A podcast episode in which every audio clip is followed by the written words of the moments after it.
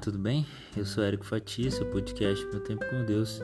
Eu quero compartilhar com você hoje a palavra de Deus que está no livro de Filipenses, capítulo 4, verso 7, que diz assim: E a paz de Deus, que excede todo entendimento, guardará o vosso coração e a vossa mente em Cristo Jesus.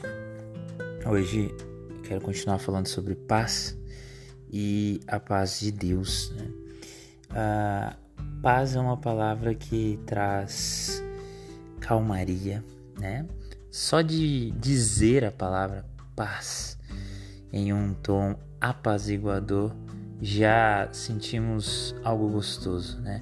A, a própria etimologia da palavra nos traz calmaria. Mas existe uma paz da natureza, que é quando você está na praia, você ouve as ondas do mar, você vê aquele lindo pôr do sol, né? muitos até aplaudem. Ou então quando você está numa cachoeira, né? muitos dizem que se energizam ali e passam a receber uma paz ali interior, contato com a natureza. Essa é a paz que a natureza nos traz. Só que ela passa rapidinho, né? Daqui a pouco a gente já volta para a cidade, a correria do trabalho e ah, lá se foi aquela paz. Existe a paz das canções, dos filmes, das novelas.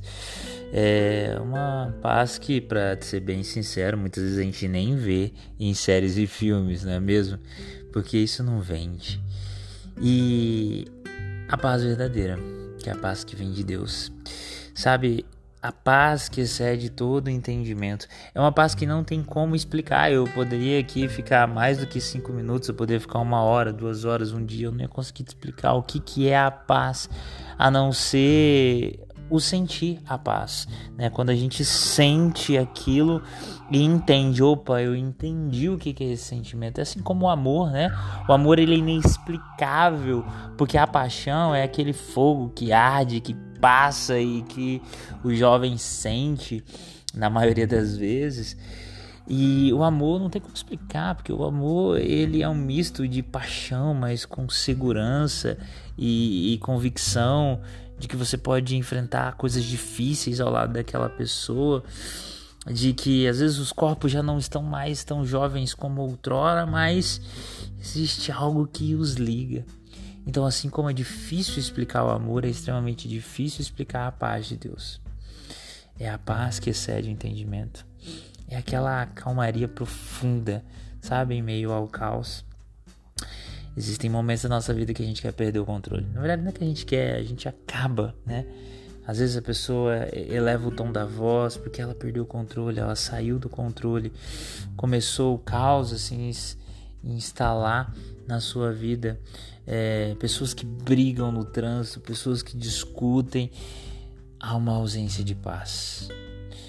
E, e sabe, são nesses momentos de extrema angústia, aflição, que nós precisamos lembrar: opa, Senhor, eu preciso deixar a Sua paz, que excede todo entendimento, entrar no meu coração. Eu preciso deixar a Sua paz, que eu não tenho como explicar, mas essa paz que me dá aquela calma, aquela tranquilidade, para eu poder tomar as atitudes corretas. Eu preciso que essa paz entre no meu coração. E, e é sobre isso, sabia?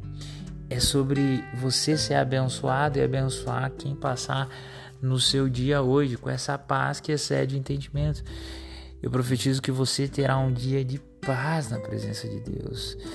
Não importa o que as pessoas ao seu redor venham fazer para você, venham te ofender, venham querer te ofender, falar mal de você, apontar o dedo para você, te querer injuriar, é, enfim, não perca a sua paz.